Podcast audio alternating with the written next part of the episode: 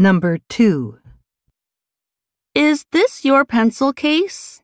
No, mine is blue. Do you think it's Paul's? 1. Let's ask him. 2. There's a pen in it. 3. It's on the desk.